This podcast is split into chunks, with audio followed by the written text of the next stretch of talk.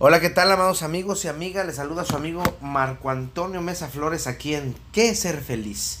Fíjense que estaba el otro día platicando con los estudiantes de la Escuela de Formación de Psicólogos Clínicos de aquí de la ciudad de Reynosa sobre uno de los podcasts, el de Hay dolor, ya me volviste a dar, y explicaba algunas cosas sobre el dolor y luego nos brincamos al tema del enamoramiento. Y les decía que a nosotros nos gusta mentirnos. Y de ahí la palabra en amor miento. O sea, me miento a mí mismo que amo a alguien porque la realidad no lo amo. Solo lo quiero porque me causan algunas emociones interesantes cuando estoy enamorado. Y no, no digo que esté mal porque el enamoramiento es algo bien padrísimo, ¿no? Eh, nos vuelve idiotas, pero es padre. Y ya entrados en la charla, un estudiante llamado Ángel Banda, porque creo que es necesario dar los créditos a quien lo dijo, mencionó que él estaba entendiendo el término sufrimiento al dividirlo en dos, sufrimiento. Y lo demás se vino por añadidura. Fue como una epifanía para mí. En ese momento el universo se expandió y comencé a ver cosas que no había visto simplemente por no poner atención a cosas que valen la pena, pero por distracción o por ignorancia o por flojera o qué sé yo, no les pongo la atención suficiente. Pero las cosas habían sido diferentes en el momento en que él dijo ese término que me dejó pasmado. Sufrí, miento. Es decir, sufrí es igual a pasado, miento es igual a presente. Y de eso hablaremos precisamente de hoy, el día de hoy del sufrimiento. Esa mentira pasada, presente. Debemos entender la diferencia entre dolor y sufrimiento. El dolor es necesario, si no haríamos un sinfín de locuras. Pero el sufrimiento es anormal, consiste en alimentar el dolor a lo largo del tiempo. Y ya lo había mencionado en hay dolor, ya me volviste a dar. Que el dolor emocional dura de 10 a 20 minutos o 25 minutos y las emociones duran un proceso, las emociones químicas duran un proceso de un minuto y medio o 90 segundos. También mencioné que si el dolor dura tanto es porque le pones una tensión de más y que eso es sufrir o sentirse miserable y que esa era una opción de cada uno de nosotros. Porque seamos honestos, ¿cuánto tiempo le das a tu sufrimiento? A la gran mayoría de la gente le gusta estar jodido. Y cuando digo esto, muchos, no, a mí no es cierto, Marco. Muchos dicen, a mí no me pasa, yo, a mí me gusta estar bien, no me gusta sentirme así. Pero vienen las preguntas simples. Entonces, ¿por qué sufres por X o Y razón? ¿Por qué le das tanto tiempo a aquello que no te ha dejado avanzar? ¿Por qué te empeñas en seguir sufriendo por algo que no puedes controlar? Casi siempre hay una respuesta rara o esquivadora a las preguntas. Y la respuesta es simple. Te gusta estar jodido. Aunque tú digas que no. En uno de mis libros que estoy escribiendo hablo del término PBT. Te gusta hacer teatro. Pinche vieja o pinche viejo teatrero. Para muchos es hasta un deporte. Porque compiten a ver quién está peor y se enferman más y más para poder ganar. Sí, sé que parece una ironía y lo es. Porque no puede ser que a uno le guste estar, estar re jodido. Si jodido es estar mal, re jodido es estar re mal. Pero la realidad es que el sufrimiento es una palabra con pasado que se vive en el presente. Pues sufrí lo que quieras y mandes una pérdida, una caída, un dolor, un despido, lo que tú quieras. Eso es pasado. Pero me miento aquí, ahora, en el presente, y en lo que vivimos íntimamente, en lo que tenemos a la mano en el hoy. Sufrimiento es una mentira que vivimos día a día y para ser felices necesitamos quitarnos las cargas que tenemos, soltar las cuerdas que nos entumecen las manos, dejar de seguir fantasmas, debemos decir basta, sin miedo, sin tapujos, sin mentiras, con una realidad dolorosa, que puede ser pinche, pero es real, aún y que siga doliendo, pues el dolor es inevitable. Sentir sufrimiento es opcional. Ya Buda lo decía. Porque luego sufrimos y nos desquitamos con quienes menos deberíamos. Con aquellos que no nos hicieron nada, pero están en ese momento en nuestra vida. Nos desquitamos de todo y por todo con ellos. Y es que no controlar el dolor y darle demasiada fuerza va a causar dentro de nosotros frustración y ansiedad. Y es entonces cuando llega el sufrimiento. Y es que a pesar de lo que nosotros queramos en nuestras relaciones, no podemos seguir diciendo que sufrimos, porque el dolor psicológico ya desapareció. Y otra cosa, intentar o querer relacionar el dolor psicológico con el sufrimiento no es posible. ¿Por qué? Porque el dolor emocional o psicológico dura 10, 20 o 25 minutos como máximo. Lo demás es nuestra imaginación grande.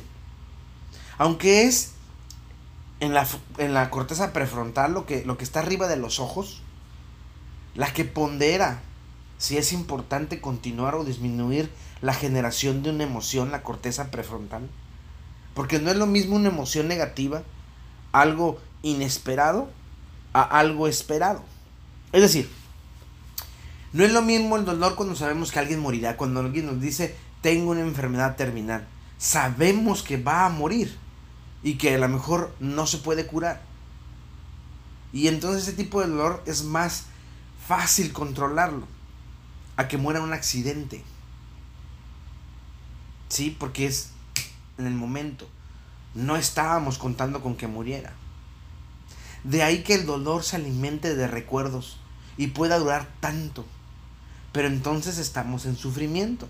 Porque como ya dije, sufrí pasado, miento presente. Pero podemos decir que cuando ya hay sufrimiento, se puede llamar como un trastorno de la personalidad. Porque eso no existe.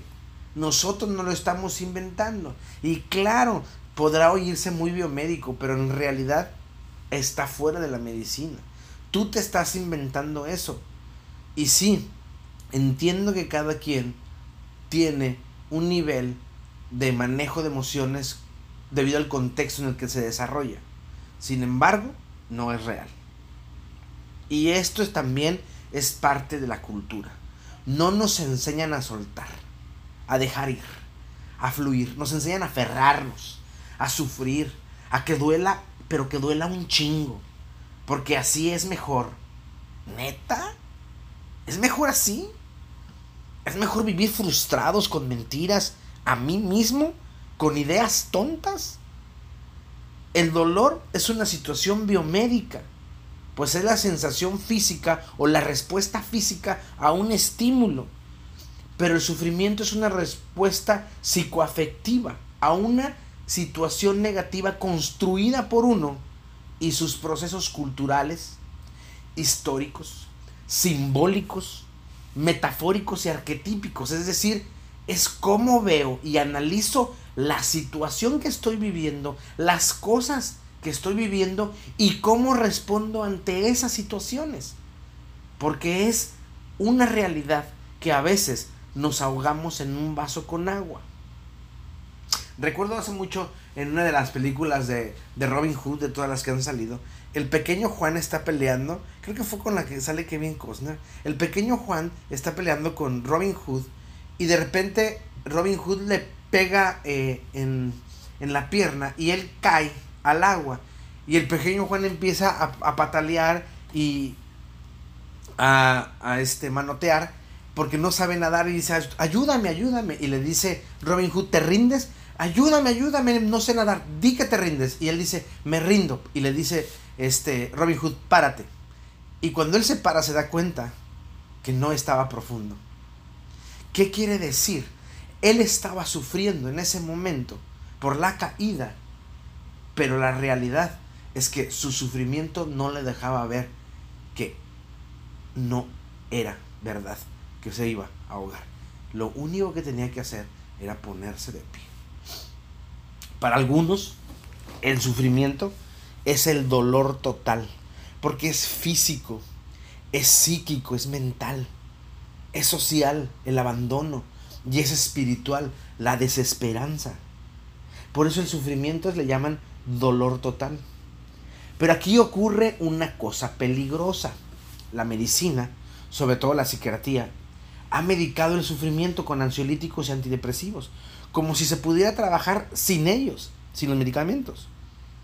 Como si se no se pudiera ver al otro como un ser humano, que lo que necesita es ser acompañado, no adormecido, con medicinas. Necesita ser acompañado, entendido, eh, comprendido, empatizado, valga la expresión.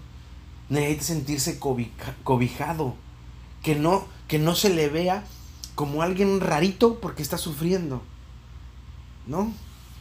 Que se sienta que está en un proceso en el que él puede salir. Lo que hace la medicina es deconstruir el dolor de manera social, es decir, lo biologiza, lo hace natural y lo hace para que él pueda medicarse.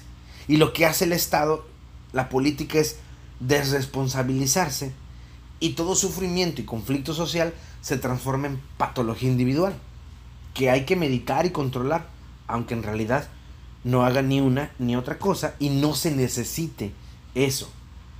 La otra vez unos amigos, Jackie y Max, hablaban sobre las patologías y yo les decía, es que el, el asunto de la patología es decir al otro que no está dentro de mis cánones morales, porque eso es lo que la patología dice.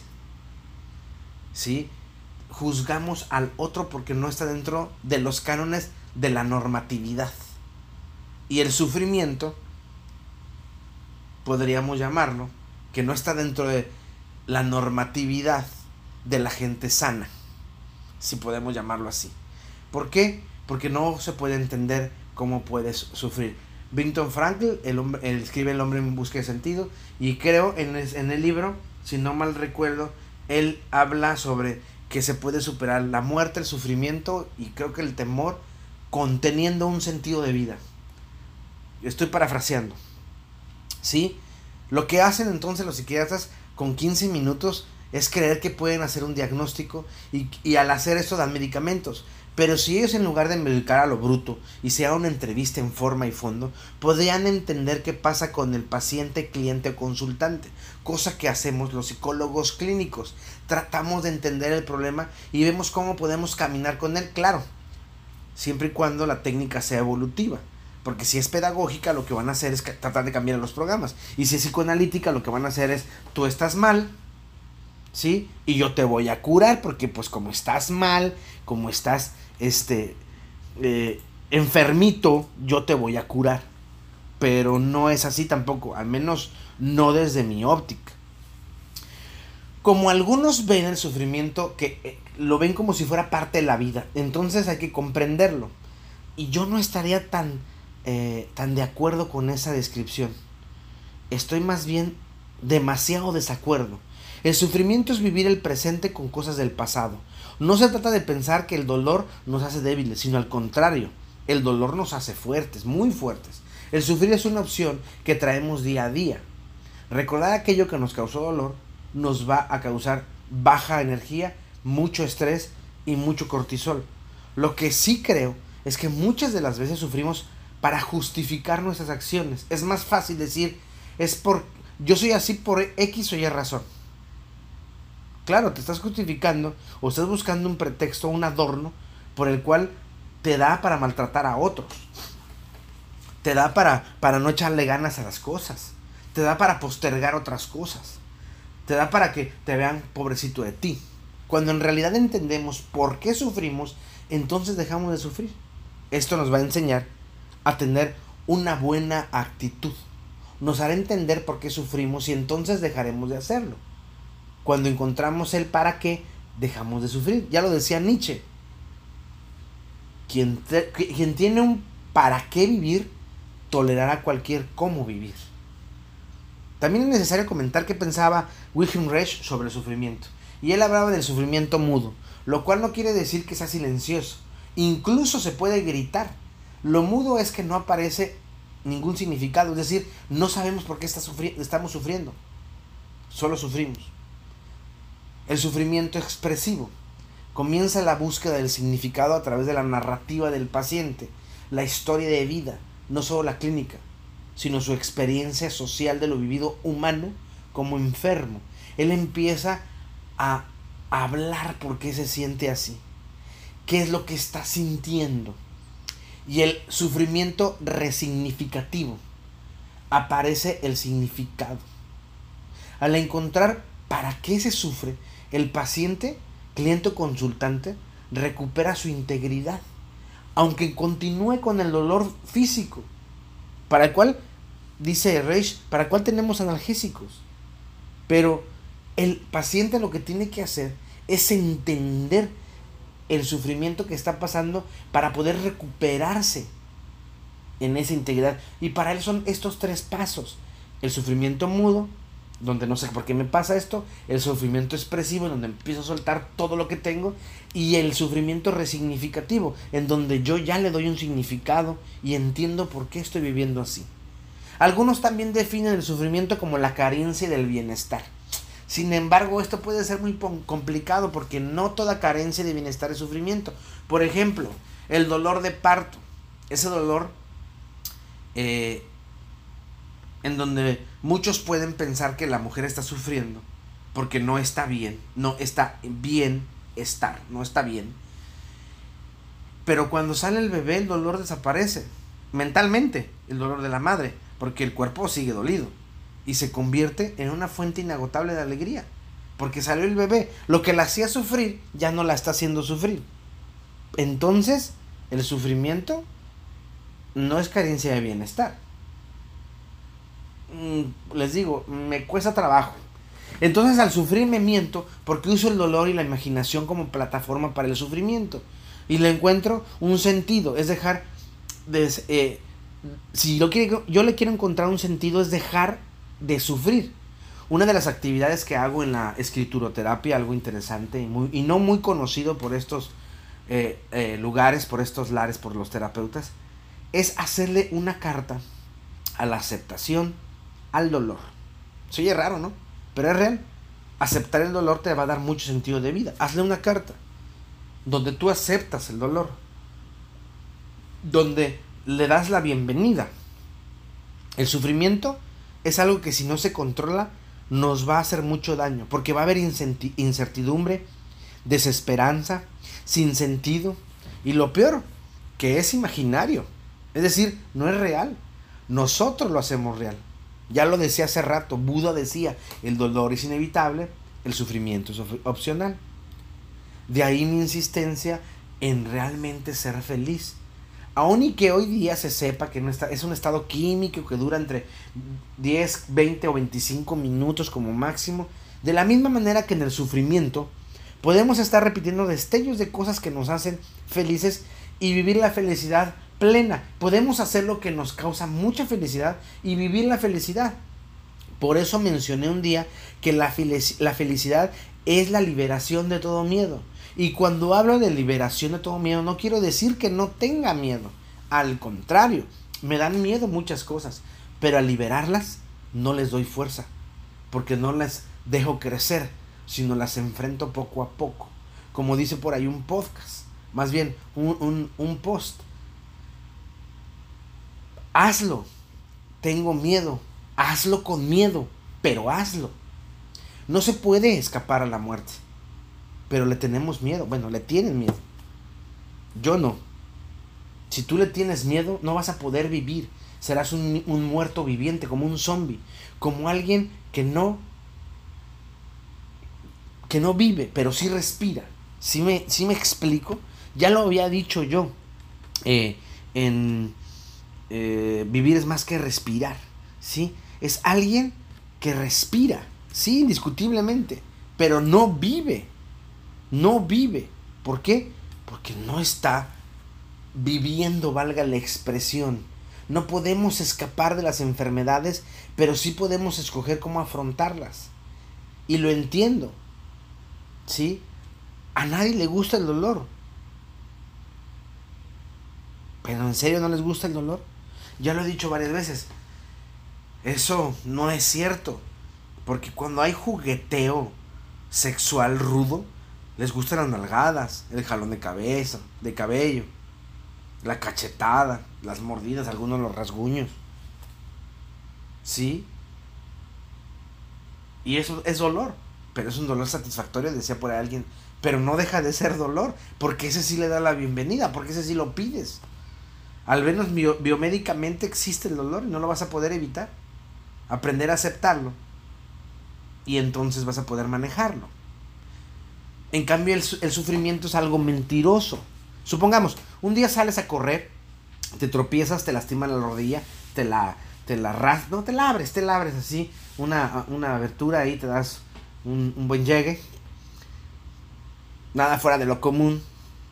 Cuando te puedes raspar, te puedes pelar la rodilla. Te levantas, te limpia la herida, posiblemente eso es una venda, un curita o algo, y listo, ya. Esperas a que sane. Si va a doler unos días, pero ya. O lloras, gritas, te encabronas con el pavimento, te pones a decir, por eso no salgo, te quejas, pinche día de mierda, etc. Tú decides qué hacer con lo que te pasa y cómo verlo. Sufrir o accionarte. El sufrimiento te hará víctima y también victimario. Es pinche y es mentiroso. Por ende, no es real. O al menos no verdadero. Porque es mentira que sufres. Pero te mientes a ti mismo y entonces te haces la víctima porque pobre de mí. Y no ves que eso que pasó, ya pasó. Déjalo ir. Aunque como dije más atrás, a algunos les gusta, hasta lo hacen por deporte. Porque así la gente los procura, les tiene compasión, los cuida. A cambio, claro, de ser un ser sufrido empedernido. Y eso te hace victimario, porque usas a los demás para tus caprichos enfermos de cuidado. Ahí tienes. ¿Te de sufrir? Dale. Pero te estás mintiendo. ¿Quieres dejar de, hacerlo? de hacerlo? Acciónate. Y date cuenta que hoy es una nueva oportunidad de ser mejor. Y también de ser más feliz. Por lo demás, amigos míos, les mando un abrazo enorme, un abrazo sanador. Búsquenme en las redes sociales, un abrazo cósmico. En todas las redes sociales soy Marco Antonio Mesa Flores, en Facebook. Mi foto de perfil, de perfil es Buda, Jesús y Krishna en un puente y la foto de atrás tiene un letrero de advertencia muy divertido. En Instagram y Twitter es una foto de mí con una camisa ah, azul de Canache que tiene los logos y traigo mi arete en mi lado derecho. Y en no en mi lado izquierdo perdón o en mi página internet www.marcoamesaflores.com ahí está el blog pregúntale a Marco si tiene algunas preguntas algún comentario. Se suben estos podcasts porque se escriben primero luego los eh, los paso audio y después van a video. Entonces pueden buscarlo ahí en Pregúntale a Marco, www.marcoamesaflores.com o en mi correo electrónico reverendo-cy.com. Si son muy buenos para lectura, eh, cada semana sale una columna mía que se llama Camina conmigo en Primera Vuelta Tamaulipas y la dirección es www.primeravuelta.com en la sección de opinión. Les mando un mega abrazo cósmico, sanador y recuerda que mi voz irá contigo y sé feliz porque es la neta del planeta.